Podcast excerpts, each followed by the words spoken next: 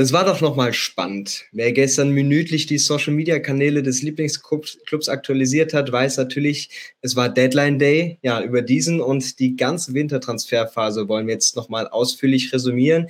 Wir, das sind natürlich Jan, Zimbo und Oskar und meine Wenigkeit. Und damit herzlich willkommen zu unserem 90-Min-Talk, in dem wir nochmal die Wintertransfers äh, vor allem aus der Bundesliga auseinandernehmen wollen. Wir haben uns paar, Kategorie, paar Kategorien vorgenommen, vorbereitet und ähm, ja, loslegen würde ich sagen. Starten wir einfach mal mit den größten Überraschungen, mit eurer persönlich größten Überraschung. Und äh, ich gebe das Wort gleich mal an dich, Oskar. Was hat dich denn vom Hocker gehauen in der Bundesliga an Transfers? Ähm, ja, moin. Ich habe tatsächlich minütlich den Transferfeed von meinem oder den Twitter-Feed von meinem Lieblingsverein äh, aktualisiert, in der Hoffnung, dass äh, Nico Schulz noch einen Abnehmer findet. Äh, hat mich wenig überrascht und äh, also, dass, dass er doch geblieben ist äh, bei dem Vertrag, den er in Dortmund hat, würde ich auch einen Teufel tun und da vor Vertragsende weggehen.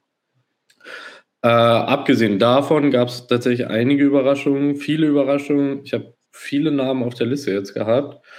Äh, und am Ende habe ich mich für Cancelo entschieden, äh, für den überraschendsten Transfer der Bundesliga. Einfach aufgrund dessen, dass das für mich ähm, ohne Vorlauf war. Also, oder zumindest ohne medialen Vorlauf. Weil bei Transfers in diesen Größenordnungen hat man ganz häufig einfach irgendwie tagelange Berichterstattungen von der Bild, die da irgendwie Mäuschen gespielt haben und dann ähm, hat es für mich doch sehr irgendwie den Charakter von, Bayern hat eine kleine Schwächephase. Schwächephase heißt in dem Fall, man spielt halt gegen Köln, Frankfurt und Leipzig unentschieden, was jetzt irgendwie auch äh, gar nicht so, so schrecklich ist. Äh, und holt dann halt einfach einen der besten Spieler der Welt auf der Position dazu. Ähm, das ist dann, ähm, wo andere Vereine mit einem Michael Frei reagieren, reagiert halt Bayern dann mit einem Cancelo. Und das ist eine deutliche Ansage an den Rest der Liga und ähm, einfach von der Größenordnung her für mich der überraschendste Transfer des Transferfensters in der Bundesliga. Ich gebe das Wort mal an Simon weiter. Äh, gehst du da mit, mit dem Namen? Ich gehe da mit, äh, aus ähnlichen Gründen wie Oscar, weil einfach vorher war es nicht, nicht abzusehen, dass, dass Cancelo zu Bayern geht. Also es war überhaupt nicht abzusehen, dass Man City den Spieler überhaupt ziehen lässt. Warum auch immer, hat man sich am Anfang gefragt. Und meine Theorie oder das, was auch die Gerüchte sagen, ist einfach, dass es da gekracht haben muss zwischen äh, den Portugiesen und, und Guardiola, weil ja, der passt einfach wie Faust aufs, äh, aufs Auge zu, zu dem Fußball, den Guardiola spielen lässt. Und er gehört, wie gesagt, zu den besten Außenverteidigern der Welt kann übrigens links und rechts spielen. Links sogar eher ein bisschen besser als rechts, würde ich jetzt mal behaupten, weil er da auch immer schön äh, gut in die, die Halbräume nach innen ziehen kann. So ein bisschen Philipp Lahm-Style. So hat ihn Guardiola ja auch vor ein paar Monaten noch, noch äh, verglichen. Ja, für die Bayern ein Riesentransfer, mit dem sie jetzt erstmal nicht, nichts falsch machen können, weil er kostet keine Leihgebühr und im Sommer wird nochmal neu verhandelt dann wahrscheinlich so 60, 70 Millionen dürfte er kosten. Aber bis zum Sommer hat man eben den, den Spieler, wo man nur das, nur das Gehalt bezahlen muss. Und wenn man sieht, wie, wie Pavard zuletzt geschwächelt hat, dass Masraoui mit seiner Herzbeutelentzündung noch auf unbestimmte Zeit ausfällt, ist er schon äh, ja, eine super Ergänzung für den Kader und, und macht, gibt Nagelsmann einfach noch viel mehr Optionen, weil er, wie gesagt, auch links spielen kann, wo, wo Davis jetzt auch nicht überragend spielt zuletzt. Deswegen, ja, die Bayern haben nichts falsch gemacht. Ich würde eher sagen, es war Brazzo Magic 2.0. Ja, da gehe ich mit. Also es ist ein super Transfer, einfach ähm, vielleicht einfach nicht diese größte Überraschung, weil die Bayern eigentlich was tun mussten, ähm, rational gesehen auf der Position, ähm, wenn Pavard eben eigentlich wechselwillig ist, nicht mehr ganz die Motivation mitbringt, Masraui angeschlagen, wissen wir gar nicht, wann er genau wiederkommt, Stanisic, der es gut macht, aber einfach dem noch ein bisschen zu viel fehlt. Ähm, sie können nicht viel verlieren eben bei diesem Deal. Mal schauen, wie es im Sommer ist, was, was da dann mit Cancelo und den Bayern passiert, aber für mich eine sinnvolle Ergänzung, wenn du jetzt in Liga erstmal das halbwegs souverän runterspielen möchtest und vielleicht europäisch noch ein bisschen was holen möchtest. Ähm, deswegen die größte Überraschung für mich äh, Julian Riasson. Einfach auch, weil es so plötzlich ging, einen Tag quasi nachdem, ähm, ja, eigentlich auch beziehungsweise einen Tag bevor dann Union wieder handeln musste. Aber Riasson einfach ähm, von Union has, hat Dortmund gut gemacht. Das können sie gut bei der Konkurrenz nicht wildern, aber sich immer mal den besten Spieler rauspicken. Ähm, jetzt sinnvolle Verstärkung zwar für die Außenbahn, ebenso vakante Position, aber einfach auch sinnig. Ähm, trotzdem natürlich ein bisschen überraschend, wie es zustande gekommen ist. Ähm, auch bei der relativ niedrigen Ablöse, also ein sehr guter Deal. Äh, ja, das passt auf jeden Fall. Jetzt bin ich gespannt. Jan, hast du da noch was entgegenzusetzen? Ähm, ich würde bei dir dran anschließen, weil du den, wenn du den Riasson nennst, dann nenne ich den Juranovic, ähm, weil ja, der war für mich einer der besten Verteidiger der WM, äh, hat mich da wirklich begeistert beim Turnier. Und ja, wie du sagst, Union wurde eigentlich kalt erwischt mit dem Riasson-Abgang. Und ähm, ja, kurz darauf schütteln sie dann so einen, so einen klasse Spieler wie Juranovic aus dem Ärmel ähm, der ja auch unter anderem bei, bei englischen Topclubs auf dem Zettel stand. ähm, Chelsea wurde zum Beispiel gehandelt, als sich Reece James verletzt hat. Und ja, dass, dass der dann bei Union plötzlich aufschlägt, hat mich dann, dann sehr überrascht und ähm, ja, finde ich einen ebenso überraschenden wie äh, geilen Transfer. Ja, schließe ich mich gleich nochmal an. Also für mich auch einfach der beste Transfer in diesem, in diesem Fenster aus der Bundesliga. Ähm, wir hätten uns nicht äh, überrascht, hätte uns nicht überrascht, wenn er für 25 Millionen auf die Insel gegangen wäre zu Chelsea, beziehungsweise auf der Insel geblieben wäre. Ähm, hat bei Celtic einen super Job gemacht, hat bei der WM super gespielt und äh, eben für das Geld, für die Kurzfristigkeit hat's Union wirklich das Beste rausgeholt und bin sehr gespannt, was er uns jetzt vor allem über die Rückrunde zeigen kann. Also es ist übrigens wenig überraschend, dass er beim FC Chelsea gehandelt wurde. Also ich habe, ich habe da gestern Tweet zugelesen. Ich traue mich nachts nicht mehr raus, weil ich Angst habe, dass der FC, FC Chelsea mich verpflichtet. Wir, wir können also ja mal gucken. vielleicht dazu, dass es wenig überraschend ist, dass da Chelsea dran gewesen sein soll. Also Chelsea hat auf jeden Fall mehr ausgegeben als äh, La Liga, Bundesliga, Serie A und Liga zusammen. Also Chapeau muss man da sagen. Ja, kurz mal Manager-Modus gespielt. Aber Oskar, du bist schon reingekrätscht. Was wäre denn für dich dann der beste Transfer dieses Fensters? Der beste Transfer äh, nur Bundesliga oder auch international? Nur wir erstmal in der Bundesliga, ja. Ja. Ähm, ich würde gerne zwei nennen. Ich weiß, das geht nicht. Deswegen, äh, deswegen äh, nenne ich Riasson aus dem Grund nicht, weil ein, ein, einfach, weil ich weiß, dass ich mich da schon jetzt ein bisschen reinsteige und meine Erwartungshaltung einfach dämpfen will, weil drei gute Spiele heißen jetzt, geben mir schon den Vibe, der wird auf Jahre diese Position da hinten ähm, gelöst haben. Und deswegen, deswegen gehe ich mit äh, Ludovic Ajorg äh, von Mainz 05. Ähm, also der gibt mir ganz viel in den ersten Spielen, die er gespielt hat, die ich tatsächlich auch geguckt habe. Ist ja auch gar nicht so typisch, dass ich Spiele von Mainz sehe. Äh, aber einfach, weil die gegen Bayern und Dortmund gespielt haben, äh, habe ich das geguckt. Und der hat 6 Millionen Euro, glaube ich, gekostet, Ablöse. Äh, und ich habe da ein sehr, sehr gutes Gefühl bei dem. Also ich mag generell so, also so Stürmer, die halt irgendwie ähm, ordentlich was mitbringen, was Körper, Körperlänge angeht und äh, Physis, äh, finde ich, find ich immer nicht verkehrt. Jan Kollerer. Darüber reden, dass sie kicken können. Und Spieler dieses Formats, die kicken können, sind einfach, haben so eine eingebaute Geilheitsgarantie. Das ist so ähnlich wie mit Sebastian Aller damals. Der hat mir auch extrem viel Spaß gemacht.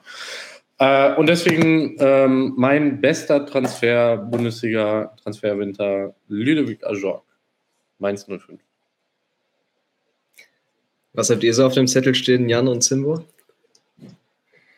Also den Ajork hatte ich äh, auch in meinem erweiterten Kandidatenkreis. 11 Millionen Marktwert für 6 Millionen bekommen. Ich glaube, letzten Sommer äh, wurden irgendwie 20 Millionen für ihn aufgerufen. Er ist jetzt nicht so der klassische Knipser. Nicht so jemand, der Tore am Fließband erzielt, aber der eine Mannschaft einfach besser macht. Ich glaube, da hat Mainz ein gutes Auge bewiesen und auch gutes Verhandlungsgeschick, weil da schon eine Reihe an Clubs dran waren. Ein anderer Spieler, der auf meiner Liste war, ist äh, Philipp Max, den sich die äh, Frankfurter Eintracht geholt hat. Den nenne ich aber nicht, weil ich Jan gerade so äh, sehe.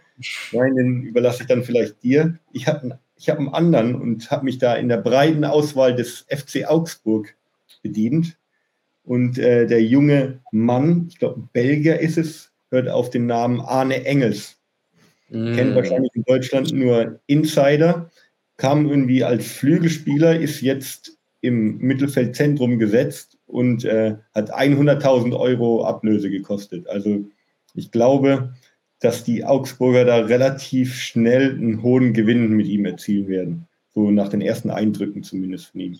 Deswegen mein Top-Transfer des Winters. Der hat, glaube ich, auch in, äh, für Augsburg sein erstes Profispiel überhaupt absolviert, ne? Ganz genau, ja. Also erstes in der ersten Liga, Profiliga. Ich darf nur kurz an unser Hot Take Video erinnern, wo ich natürlich schon ähm, vorsorglich den FC Augsburg äh, sehr gelobt habe für die gute Arbeit und jetzt eine starke Rückrunde, die sie spielen werden. Ähm, also definitiv. Ähm, aber Jan, äh, wir hatten nochmal einen Namen. Greifst du dir nochmal auf? Ja, also Zimbo hat meinen Gesichtsausdruck richtig gedeutet. Äh, für mich ist der beste Transfer tatsächlich Philipp Max. Ähm, einfach weil, weil er so geil zur Eintracht passt, zum, zum Spielstil. Ähm, die linke Bahn war nach dem Kostic-Abgang ja schon so eine kleine Schwachstelle. Also Pellegrini und Lenz, ähm, ja, waren jetzt nicht auf dem Niveau der, der Mannschaftskollegen. Ähm, Knauf ist auf der besten, äh, auf der rechten Seite deutlich besser. Ähm, ja, und sich dann so klammheimlich in Philipp Max zu stibitzen, ähm, erstmal per Laie und dann Kaufoption, zwei Millionen oder sogar noch ein bisschen weniger. Ähm, das ist so ein geiles Preis-Leistungs-Verhältnis, wenn wir uns mal daran erinnern, ähm, wie gut er einfach beim FC Augsburg war und vor allem wie, wie offensiv stark. Ähm, da passt der Meinung, meiner Meinung nach einfach perfekt äh, zur Eintracht. Und deswegen feiere ich diesen Transfer wirklich sehr. Ähm, ja, da war wieder Markus Krösche, ähm, ja, Masterclass, würde ich sagen. Ähm, Vielleicht noch einen anderen Transfer, den ich auch ziemlich cool finde, ähm, ist jetzt ziemlich un unpopular. Ähm, Michael Frei beim FC Schalke, weil ich einfach finde, Oskar verzieht das Gesicht, ähm, weil ich einfach finde, dass er zum, zum Spielstil von Schalke oder in der aktuellen Situation einfach viel besser passt als Terodde. Ähm, am Wochenende hat irgendein TV-Kommentator gesagt, Terodde ist nur so gut wie seine Mitspieler, äh, wie, wie seine Zuspieler. Ähm, ja, und da es auf Schalke halt wenige davon gibt, ist, ist Terodde auch ja, ziemlich wirkungslos, meiner Meinung nach. Und ähm, den Frei fand ich in den ersten Spielen tatsächlich schon viel besser als Terodde. Er passt einfach besser da rein ähm, und bringt dem FC Schalke einfach mehr, auch wenn er jetzt wahrscheinlich keine Tore am Fließband schießen wird. Ähm, aber den Transfer finde ich für Schalke tatsächlich auch ziemlich gut, muss ich sagen. Ja, ja, haben wir ja ein paar Kandidaten. Also vielleicht kurz noch ein Wort äh, zu Max. Also vom Spielertyp, vom Charakter passt er auf jeden Fall perfekt zur Eintracht. Also im Guten gemeint, ähm, wird sich da voll reinkämpfen können. Die einzige Frage, die ich mir stelle, okay, wir haben es am Wochenende gesehen. Ähm, was ist, wenn sie mal eine Fünferkette spielen? Also eben wirklich mit diesen so vorgeschobenen Außen wird interessant sein. Das hat er damals bei Augsburg eigentlich nicht so wirklich gespielt, jetzt auch äh, in Eindhoven nicht unbedingt. Also müssen wir mal gucken. Ähm, wenn wir uns jetzt aber auf den besten Transfer einigen wollen, gehen wir dann eher mit dem Juranovic, mit dem Riasson. Was meint ihr? Also ich muss zu Philipp Max sagen, mich wundert das, dass allen Orts gejubelt und gefeiert wird, weil für mich hat der so eine eingebaute Flop-Garantie. So, es, gibt so, es gibt so Spieler, du siehst den Transfer und weißt einfach, yep, das wird nicht funktionieren. Äh, und für mich ist es halt irgendwie sehr bezeichnend, dass ein Spieler, der bei PSV Eindhoven nicht mehr zur Spielzeit kommt und in meiner Erinnerung auch so ein David Odonkor-Spieler war. Also einen goldenen Moment hatte und dann sagt man, der kann flanken, der kann laufen, der ist ein guter. Ähm, ich finde, Philipp Max hat eine eingebaute, ähm, eingebaute Flop-Garantie, aber äh, vielleicht wird mich die Eintracht da ja eines Besseren belehren. Äh, von daher würde ich, würde ich im, im, Sinne der Demokratie würde ich auf jeden Fall eine Stimme gegen Philipp Max abgeben. Ich glaube, es wird schwierig, dass wir uns einigen. Sagen wir, jeder hat seinen Besten und dann wird am Ende abgerechnet. Ja, das bringt uns zum, zur nächsten Kategorie und einem Namen, den ich auch nochmal aufgreifen muss, und zwar Ludovic Ajorg. Wenn wir denn nämlich über die vielleicht größten Fehlgriffe oder, ja, wenn man es so nennen möchte, schlechtesten Transfers reden, bin ich leider auch nicht ganz um den rumgekommen. Ähm, ich kann euch verstehen. Ich kann aber auch einfach sagen, okay, 6 Millionen Ablöse sind für Mainz ziemlich viel. Das ist quasi ein Königstransfer in dieser Phase der Saison haben jetzt mit ihm 5 zu 2 gewonnen. Okay, straft mich schon Lügen, aber diese Flop-Garantie, die du zum Beispiel beim Maxis, Oscar, ähm, die habe ich hier auch. Und er ist jetzt 28, das heißt, er hat zwei, drei, vier gute Jahre vielleicht noch. Also es ist jetzt niemand mit Potenzial, was Mainz ja eigentlich auch sehr gut kann und mag. Das heißt, Wiederverkaufswert ist jetzt eigentlich nicht so unbedingt da. Und wenn er sich eben nicht so integrieren kann, ähm, dann wird er vielleicht auch ein bisschen ungemütlich. Und da hast du wieder einen Burkhardt, der eigentlich Spielgarantie braucht, um ihn weiterzuentwickeln, äh, wenn er zurückkommt. Du hast einen Unisivo, der Eigenwerbung betreibt wie, wie, wie sonst was wieder mal. Also es wird sehr schwer, vielleicht ihn auf Dauer zu integrieren und äh, ihn so stark zu machen für Mainz. Also bei anderen Clubs hätte ich ihn jetzt eher gesehen. Dafür hat er für mich jetzt halt so ein bisschen ähm, das Potenzial, ein Fehlgriff zu werden, bei dem Geld auch. Ja, aber mein, da würde ich sogar dagegen halten. Mainz hat im Sommer auch einen, einen anderen Spieler aus Frankreich geholt. Ich weiß nicht, ob ich ihn richtig ausspreche, tut mir leid. Fulgini, ist das korrekt? Fulgini, keine Ahnung. Auf jeden Fall ist der jetzt wieder im Winter weggegangen hat, glaube ich, nur zwei, dreimal von Anfang an gespielt. Und Mainz hat auch 6 Millionen, 6,5 Millionen so um den Dreh bezahlt mhm. und hat ihn jetzt verliehen plus Kaufpflicht für 7,5 Millionen. Heißt, der Spieler hat in Frankreich gute Leistung gezeigt zuvor, ist nach Mainz gekommen und man sieht, dass in Frankreich dann auch wieder ein Markt da ist, um ihn wieder abzugeben. Und das gleiche sehe ich bei Ajorg auch, dass wenn er wirklich nicht so funktionieren würde in Mainz, dass, dass ihn relativ problemlos wieder äh, in die Liga äh, verkaufen könnten für ein gutes Geld, wo sie nicht wirklich großen Verlust machen würden. Deswegen sehe ich jetzt den Transfer, auch wenn ich deine Gefahren nachvollziehen kann, weil es kein Stürmer ist, der, der ganz so viele Tore macht, glaube ich, ähm, sehe ich die jetzt nicht so groß, die Gefahr, dass er total floppt. Zumindest aus finanzieller Sicht. Also da muss ich sagen, mittlerweile kann man halt wirklich auch, ähm, der, also der kann jetzt wirklich ein ganz schlimmes halbes Jahr haben, wo der wirklich nichts bringt.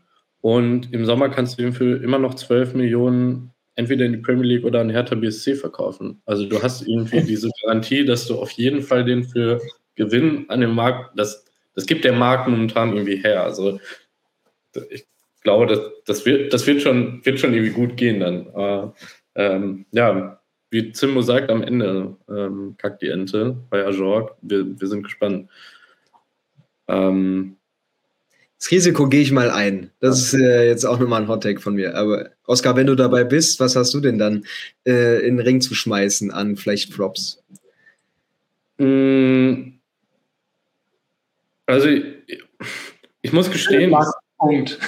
Bitte? Ja, Philipp Max, äh, Philipp Max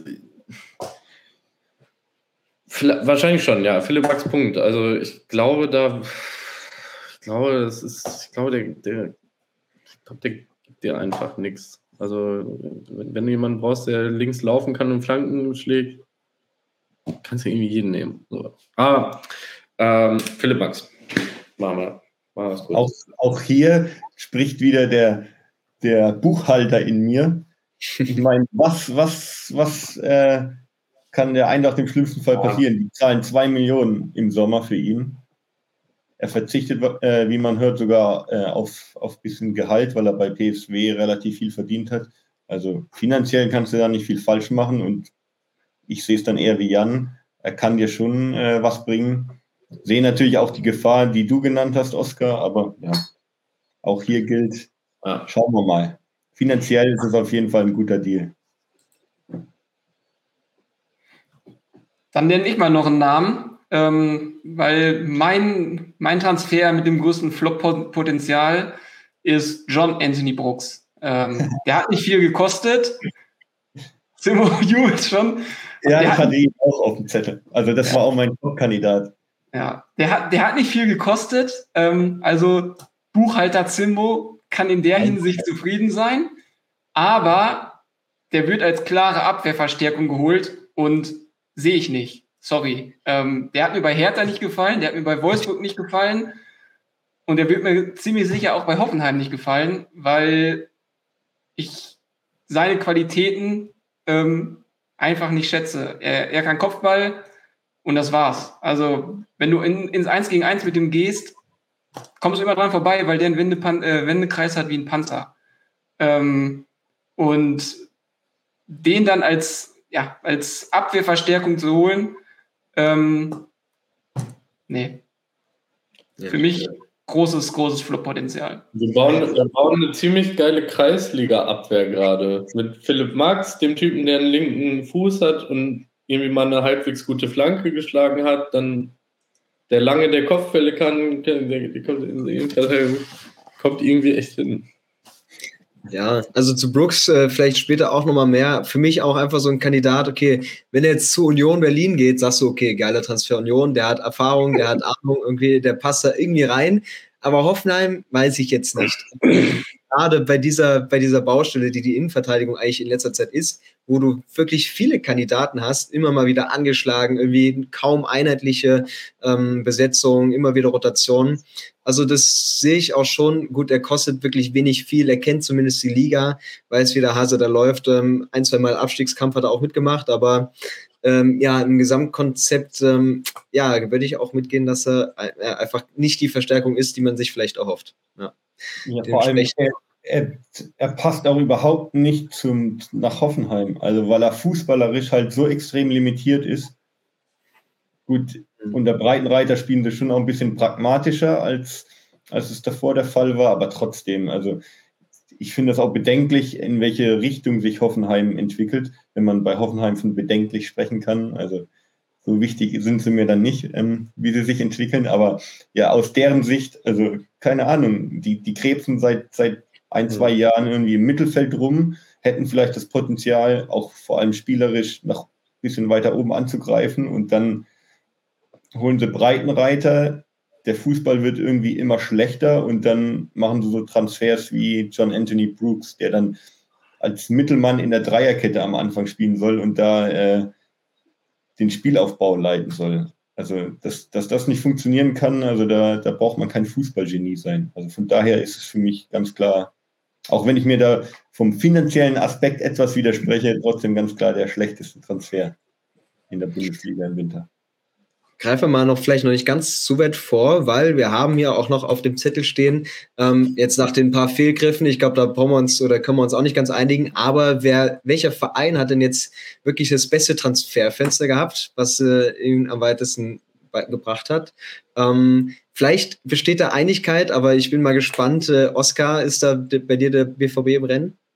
Auf gar keinen Fall. Also, wenn, wenn Nico Schulz den Verein verlassen hätte, dann hätte ich gesagt, das ist eine runde Sache. Ähm, nee, ich glaube, da wird Einigkeit bestehen. Äh, also ich habe da den FC Augsburg ausgewählt. Ähm, A, richtig spannende Spieler. Macht irgendwie auch Bock, dass Augsburg gerade was dagegen unternimmt, diese graue Maus zu sein und zu bleiben. Und anfängt, Spieler einzukaufen, die Fußball spielen können. So, das macht, das macht Spaß, die Neuzugänge, ich glaube, acht an der Zahl sind, sieben oder acht an der Zahl, die irgendwie auch, wo jeder einzelne Name irgendwie auch ähm, erstmal irgendwie ganz vielversprechend klingt und irgendwie auch was mitbringt. Ähm, die, die man schon gesehen hat, haben irgendwie Bock auf mehr gemacht. Äh, da ist Tempo dabei, da ist Physis dabei, also irgendwie auch so, auch so Sachen, die gesucht werden. Also wenn ich mir ähm, mir angucke, dass im, so auch ein paar äh, Kilometer weiter nordwestlich der FC Schalke irgendwie eine Gurke nach der nächsten auf dem Transfermarkt angelt, die irgendwie sagen, ich, ich war als Kind war ich Fan von Schalke, deswegen spiele ich da jetzt für Lau.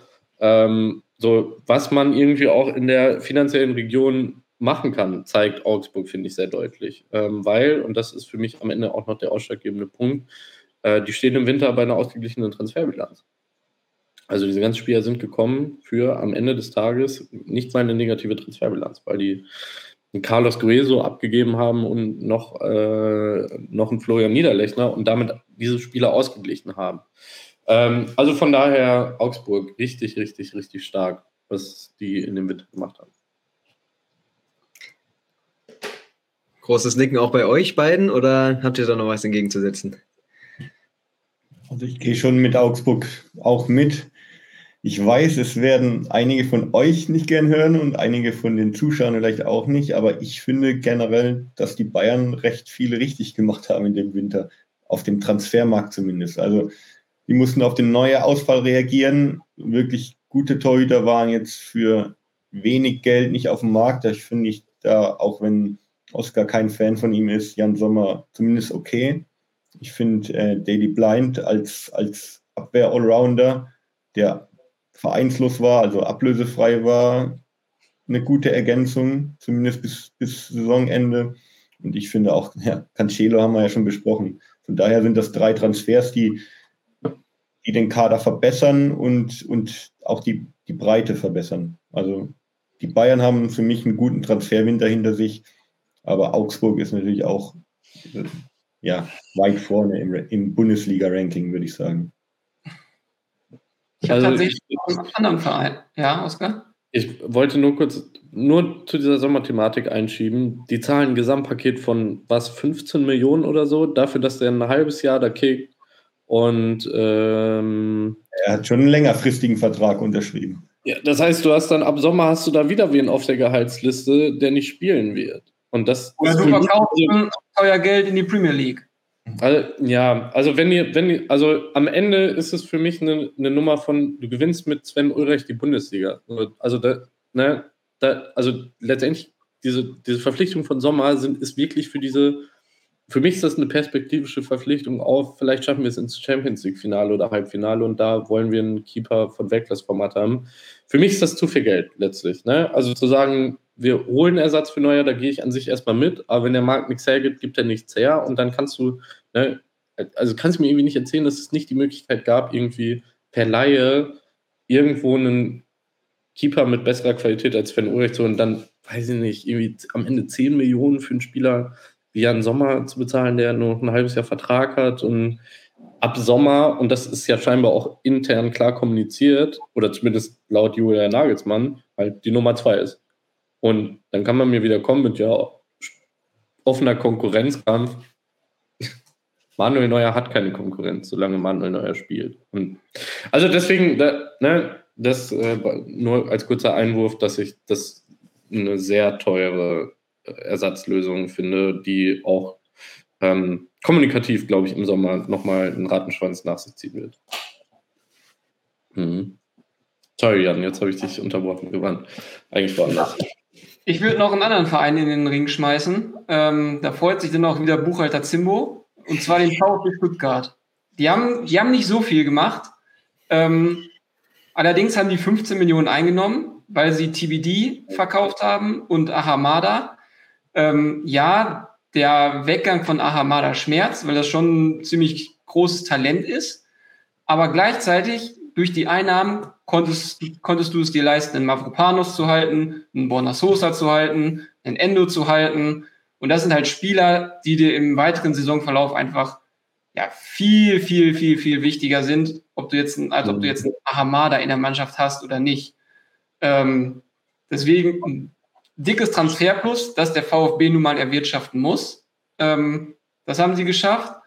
Und dann haben sie noch für einen Bruchteil dieser Einnahmen ähm, einen Genki Haraguchi gekauft, den ich als ziemlich sinnvolle Verstärkung erachte. Und Gil Diaz, ähm, der auch ja, im DFB-Pokal gegen Paderborn natürlich einen Einstand nach Maß hatte, äh, eine richtig geile Bude gemacht hat und davon ab auch wirklich sehr spielfreudig wirkte, sehr leichtfüßig, sehr elegant ähm, und das dann auch nochmal eine Verstärkung für die Offensive sein kann. Ähm, deswegen ist jetzt so ein, ja, so ein Verein, den man jetzt wahrscheinlich nicht, in, nicht auf den ersten Blick da hätte für, für das beste Transferfenster, aber ähm, ja, aus, aus buchhalterischer Sicht äh, gefällt mir das ziemlich gut, muss ich sagen.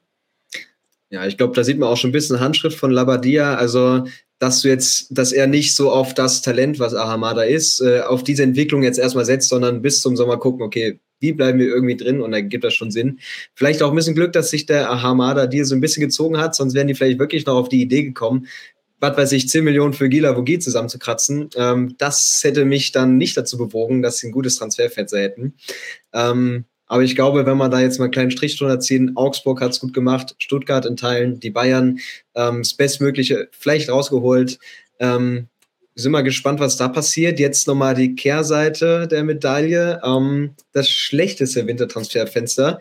Und äh, da mache ich jetzt einfach mal den Anfang und äh, ich starte auch mit Hoffenheim, wo wir es eben schon hatten, mit Brooks. Also vielleicht jetzt nicht unbedingt, was die Zugänge angeht, obwohl ich da enttäuscht äh, gewesen wäre von vornherein schon, aber dann mit dem Geld, was eben durch äh, Jorginho Rüther reinkam.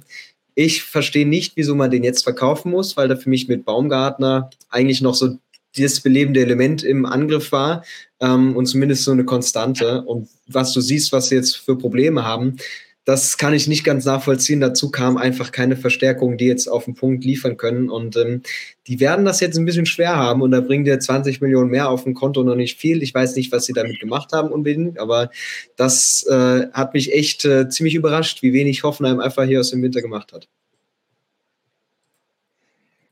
Ja, würde ich dir zustimmen. Aber für mich äh, gibt es noch einen krasseren Verlierer auf dem Wintertransfermarkt und das kann für mich nur die sehr, sehr, sehr, sehr, sehr alte Dame sein, weil was, was die getrieben haben, gerade an den letzten Tagen, also das war ja praktisch der FC Chelsea in klein, nur dass die auch zwar, zwar auch jeden Spieler wollten, nur kein, wirklich gar keinen Spieler bekommen haben. Am Ende wurde es dann Tolga Cigerci, der, der schon mal äh, bei der Hertha war und jetzt in der Türkei gespielt hat.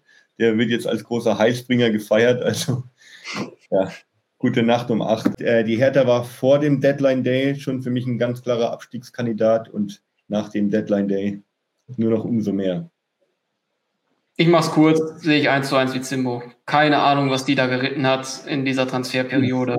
Ähm, Verstehe ich nicht, aber für mich auch, ja, schlechteste Transferfenster in der Bundesliga.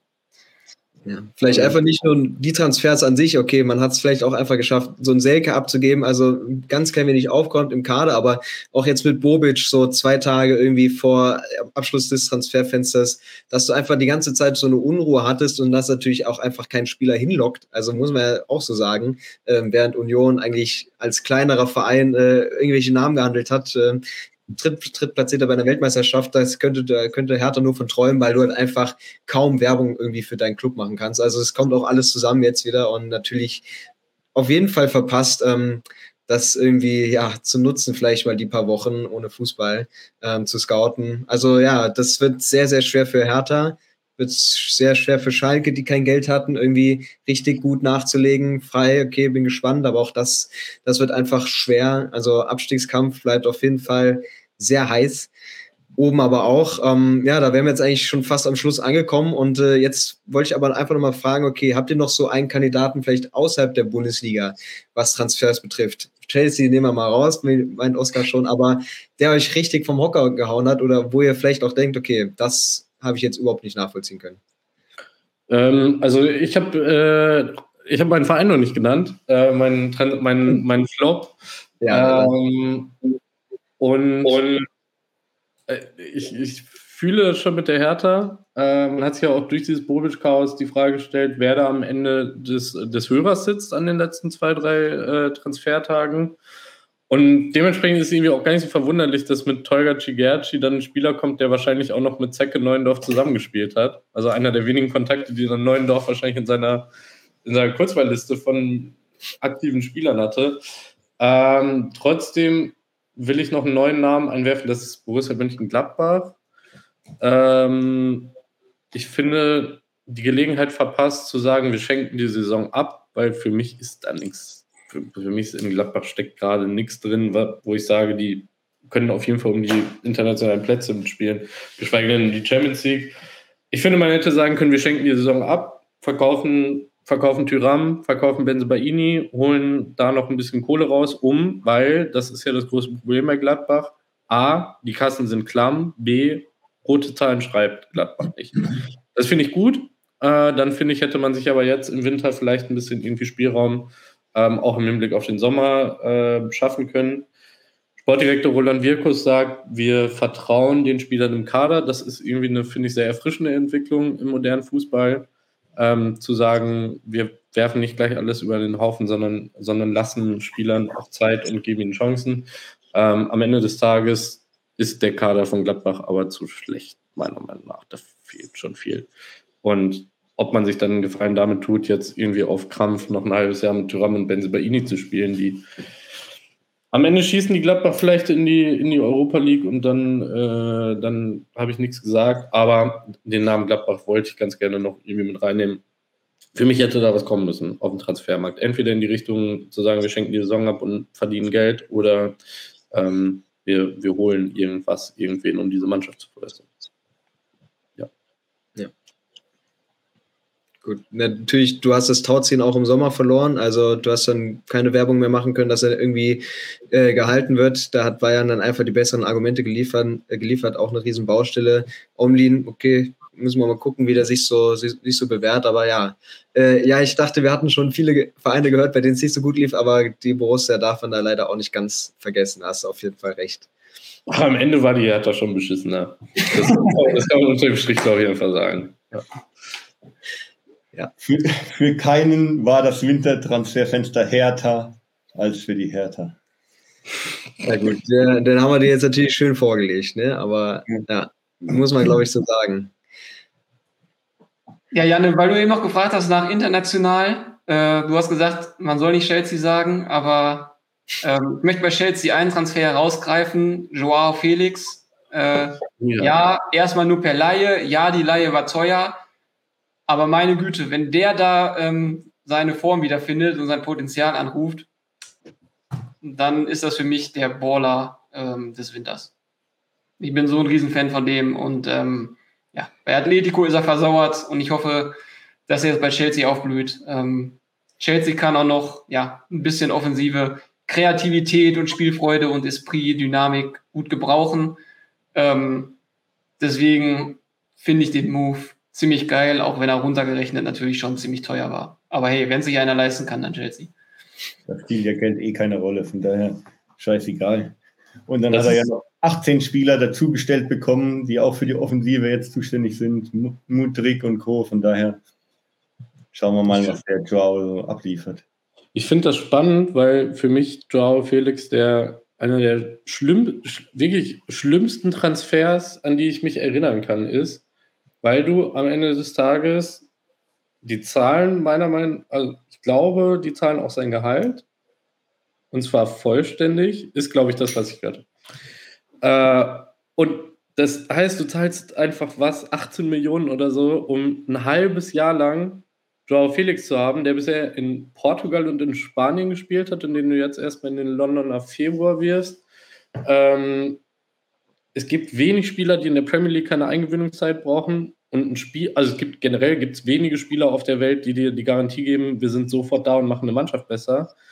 Plus, Joao Felix hat das letzte halbe Jahr irgendwie wenig gespielt und für sowas 18 Millionen Euro zu zahlen, ist letztendlich, für, also für mich, für mich tut sich da die Frage auf, warum haben wir die Super League damals eigentlich abgelehnt? Weil du kannst, also es gibt Bundesligisten, die können, ähm, die können über einen ganzen Transferfenster hinaus keine 18 Millionen Euro für irgendwas auf den Tisch legen. Und Chelsea macht das einfach, schüttet das aus dem Ärmel, weil sie sagen, es spielt keine Rolle. Und das, das symbolisiert dieser Transfer für mich, nämlich es spielt keine Rolle. Also die, die, die hätten noch 50 Millionen für die Laie zahlen können. Das ist denen völlig wurscht. Und äh, das ist, finde ich, absolut, tritt alles, was im Fußball irgendwie mit Wettbewerb und Fairness zu tun hat, einfach so sehr mit Füßen, das, äh, ich bin auch, ich mag Joao Felix gerne. Aber es ist jetzt auch nicht so, dass Chelsea irgendwie Personalmangel hat in, in der Offensive. Ne? Also, ähm, von daher habe ich Joao Felix da wirklich auf der Flop-Liste ganz oben. Das finde ich ganz, ganz, ganz schlimm. Das, also Oskar, wir müssen uns am Ende der Saison auf jeden Fall nochmal zusammensetzen, ja. weil wir komplett unterschiedlicher Meinung sind bei diesem. Ja. ja. Ja. Da haben wir auf jeden Fall die Namen Jean Felix, äh, Ajorg und äh, Philipp Max auf der Liste. Ähm, ja, also wir haben es gemerkt, es ist viel Geld geflossen, es waren viele Namen. Ich hätte noch einen Kandidaten, Janne. Zwei ja. Kandidaten sogar. Einmal, ja. wenn wir beim Negativen sind, wollte ich nochmal was Allgemeines loswerden, weil das brennt mir auf der Seele. Und zwar, wenn ich jetzt das nicht nur das Wintertransferfenster, sondern die ganze Saison von Premier League-Aufsteiger Nottingham Forest äh, mir anschaue, dann kann ich Oscar nur zustimmen und ich finde es einfach katastrophal, dass ein Club, der aufgestiegen ist, der mit ja mit einer Mannschaft aufgestiegen ist, die ja gut genug war, um aufzusteigen, mhm. sonst wären wir nicht aufgestiegen, logischerweise, der fast 30 Spieler holt. Also, mhm. also das ist ja mehr als ein Kader. Und ich finde, also dann regen sich Clubs und Uli Hoeneß und Co. immer auf, dass Spieler hätten angeblich zu viel Macht. Ja, andersrum ist es doch genauso. Also die Vereine, für die Vereine sind die Spieler ja auch nur noch scheinbar eine Nummer und dann steigst du auf und dann ist egal, was du vorher geleistet hast, dann holen wir mal 30 neue Spieler und du bist außen vor. Also ich finde das katastrophal, was, was die da treiben, aber das symbolisiert eigentlich perfekt, was da in der Premier League gerade abgeht. Also das wird immer irrer. Und vom Negativen gehe ich noch einmal kurz ins Positive. Für mich Olympique Marseille, einen sehr guten Transferwinter gehabt, haben nur zwei, also zwei große Transfers gemacht. Einmal Vitinha von von SC Braga, ein guter junger Mittelstürmer, für den sie auch recht tief in die Tasche gegriffen haben. Und dann haben sie noch Marokkos WM-Star Uani fürs Mittelfeld geholt, der äh, League-Erfahrung hat. Und für die beiden haben wir zusammen 40 Millionen ausgegeben, haben aber auch 22 Millionen eingenommen. Von daher glaube ich, die haben sich sehr gut verstärkt und haben für diese Verstärkung im Transfersaldo nur 18 Millionen ausgegeben. Also für mich Olympique Marseille äh, einer der internationalen Gewinner im Wintertransferfenster. Ja, haben wir ja noch was für die Frankreich-Kenner hier, Frankreich-Experten unter uns. Also danke für den Input. Da schiebe ich vielleicht nur mal ganz kurz am Ende noch den Namen Trossard äh, in die Runde von Brighton zu Arsenal. Einfach für mich ein sehr nostalgischer Transfer, hat irgendwie was, äh, kam nicht mehr ganz klar in Brighton. Ähm, wird jetzt, glaube ich, gut ankommen bei Arsenal, passt schön ins System, schnell, äh, eigentlich immer sympathisch gewesen auf mich und äh, ja, schauen wir mal. Aber ich meinte schon, äh, viele Namen, viel Geld geflossen. Jetzt beruhigt sich die äh, Gerüchteküche mal wieder ein bisschen. Äh, es brodelt nicht mehr ganz so sehr. Das haben wir dann in ein paar Wochen und Monaten wieder. Wir sind sehr gespannt, wie sich die Transfers machen, wie es vor allem in der Bundesliga läuft, Abstiegskampf, ähm, Meisterschaft, alles offen.